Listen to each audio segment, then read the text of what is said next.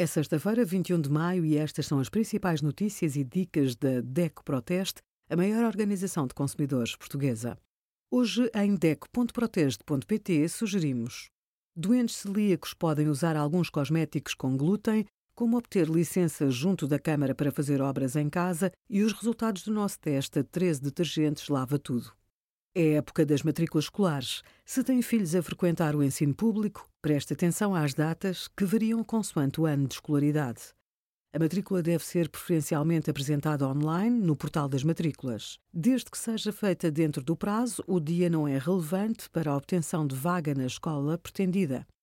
Expirados os prazos normais, o encarregado de educação ainda pode apresentar o pedido desde que assinale estar fora de prazo.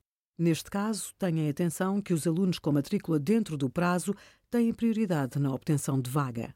Obrigada por acompanhar a DECO Proteste a contribuir para consumidores mais informados, participativos e exigentes. Visite o nosso site em deco.proteste.pt.